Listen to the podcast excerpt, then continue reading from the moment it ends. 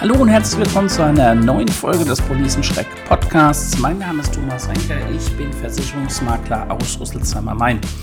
Und wer jetzt zum ersten Mal in diesen Podcast reinhört, dem sei gesagt, hier geht es um Versicherungen, Lebensversicherungen, Rentenversicherungen, Privathaftpflichtversicherungen, Berufsunfähigkeitsversicherungen. Ach, es gibt so viele tolle Versicherungen und ähm, da gibt es natürlich viele Dinge, über die man reden kann und äh, die nichtsdestotrotz auch interessant ist und die ihr vielleicht gar nicht wisst. Und heute geht es um die private Lebens- und Rentenversicherung. Ähm, da hört man jetzt regelmäßig, ist die, Renten, äh, die Lebensversicherung noch sicher? Äh, macht die genug Rendite? Ist die als Altersvorsorgeprodukt geeignet? Und wenn nein, was mache ich dann mit so einem Vertrag? Und ähm, eins vorneweg, wenn ich jetzt von Lebens- und Rentenversicherungen spreche, dann spreche ich von den sogenannten klassischen Lebens- und Rentenversicherungen mit Garantiezins und nicht von vorgebundenen Lebensversicherungen. Denn im Gegensatz zu fondgebundenen Versicherungen, bei denen in Fondsanteile investiert wird, landet bei den klassischen Verträgen das Geld in sogenannten sicheren Anlagen wie Rentenpapieren oder Staatsanleihen. Und genau das ist der Umstand, der dafür sorgt, dass äh, viele Verträge ähm, Probleme haben und dass überhaupt diese Form der Versicherung ähm, kaum noch angeboten wird. Aufgrund der jetzt schon länger anhaltenden Niedrigzinsphase, ja, es wurden jetzt gerade vereinzelt Zinsen angehoben, aber ähm, das ist aktuell noch nicht der Rede wert, ähm, haben die Versicherungsgesellschaften sogar mittlerweile Probleme oder Probleme gehabt, den Garantiezins als äh, garantierte Rendite des Vertrages zu erwirtschaften. Von großen Überschüssen brauchen wir hier gar nicht reden. Und wie dramatisch dies ist, zeigt, dass der aktuelle äh, Garantiezins bei gerade mal 0,25 liegt. Vor ein paar Jahren waren das noch 2,25 Prozent. Ja, und das ist halt auch einer der Gründe, warum diese Verträge zurzeit weder als Altersvorsorge noch als Kapitalanlage taugen. Denn äh, die Rendite ist einfach zu niedrig. Es gibt Anlagen, die bei ähnlichem Risiko bessere Erträge erwirtschaften.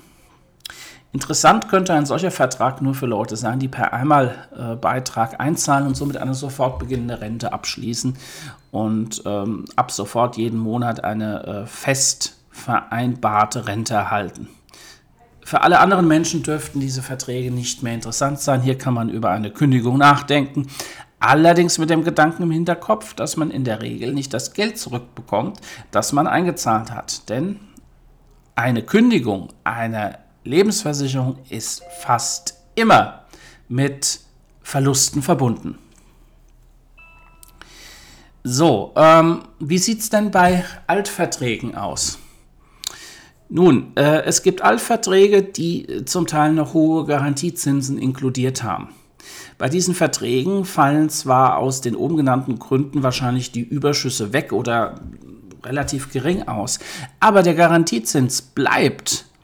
Und wie der Name es sagt, er ist garantiert. So hatte ich zum Beispiel vor kurzem einen Vertrag aus dem Jahre 2001 auf dem Tisch, der noch einen Garantiezins von 3,25 Prozent hatte. So, solche Konditionen bekommen Sie heute noch nicht mal äh, mehr bei Tagesgeld oder also bei ähnlichen sicheren Anlagen.